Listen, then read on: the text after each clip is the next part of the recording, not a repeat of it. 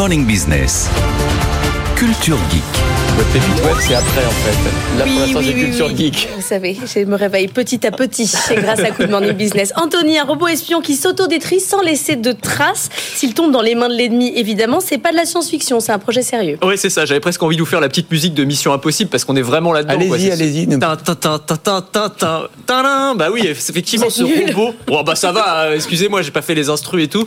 Euh, ce robot s'autodétruira dans 5 secondes. C'est vraiment le principe de ce ce robot éphémère qui a été mis au point euh, par une équipe de chercheurs sud-coréens. Très étonnant. Donc c'est un, un mini robot souple. En gros, c'est une brique de Lego. Ah, il faut aller, avec il faut aller des sur petites Canal pattes. 24. Ah, il faut aller là. voir les images, C'est incroyable. Mais c'est C'est-à-dire marrant. que il se liquéfie littéralement à la demande. Mais c'est un robot, on, di- on dirait un. On dirait Un chien. Alors, vous avez raison. C'est. euh, Je sais pas quoi, je sais même pas comment le décrire. alors en fait, ressemble, pattes, il ressemble à une petite brique de Lego avec des pattes. En fait, c'est ça. Il est en silicone, donc il est souple. C'est un robot qui peut se faufiler absolument partout. Et une fois qu'il a réalisé sa mission, donc par exemple, ça peut être de la collecte d'informations.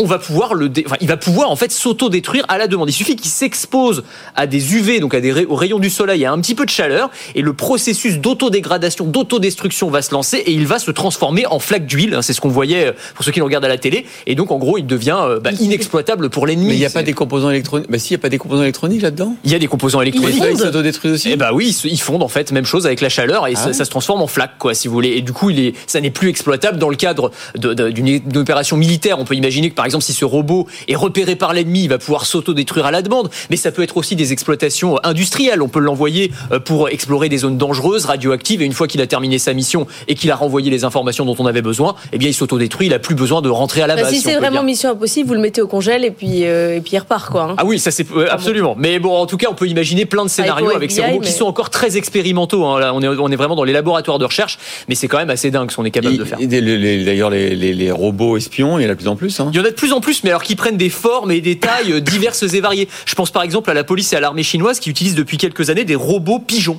Euh, c'est pas des drones, hein. là c'est des robots qui prennent la forme d'un oiseau, qui battent des ailes comme un oiseau. On dirait vraiment un pigeon, hein. Ah mais oui, mais c'est que même quand ils, sur les tests qui ont été réalisés, quand ils volent à côté de vrais oiseaux, ils s'en rendent même pas compte en fait. Donc c'est pour vous dire le niveau de, de réalisme. Il y a eu les ballons dirigeables aussi chinois. Alors c'est vrai, on a eu l'histoire des ballons dirigeables, mais alors là c'est encore plus discret parce que dans le ciel de loin vous voyez absolument rien et ils sont équipés de GPS, de caméras haute définition et ils vont pouvoir surveiller. Alors ça peut être des zones frontalières, enfin des missions de surveillance diverses et variées. Euh, c'est pas nouveau, hein, les, les pigeons euh, espions, on s'en servait déjà dans la Première Guerre mondiale. Les Allemands s'en servaient, mais c'est des vrais pigeons équipés d'une d'une Ah petite oui. caméra automatique, enfin d'un d'un appareil photo automatique et c'est des pigeons voyageurs donc ils revenaient à la base avec les photos qu'ils avaient prises. Il y a des robots mouches. Ouais, des robots mouches. C'est pour vous dire que ça prend vraiment toutes les formes et toutes les tailles. C'est Harvard, l'université de Harvard, qui a mis au point ces robots, robots bis, donc robots mouches ou robots abeilles, qui sont absolument minuscules. Ils pèsent moins d'un gramme, ils sont plus petits qu'une pièce de monnaie. Ils battent des ailes 120 fois par seconde. Et là encore, ces micro-robots qu'on peut équiper euh, de caméras, eh bien, pourraient être utilisés soit à des fins de surveillance, mais aussi en essaim pour aller, par exemple, surveiller la circulation routière, euh, analyser la qualité de l'air. Enfin, il y a plein de, de cas d'usage auxquels on peut penser pour ces euh, Merci beaucoup, Anthony Morel. Et si vous aimez la tech et l'innovation, je vous propose de me retrouver dans Le meilleur reste à venir. C'est le podcast qui veut vous donner envie de vivre en 2050, à retrouver sur le site de BFM Business et sur toutes les plateformes.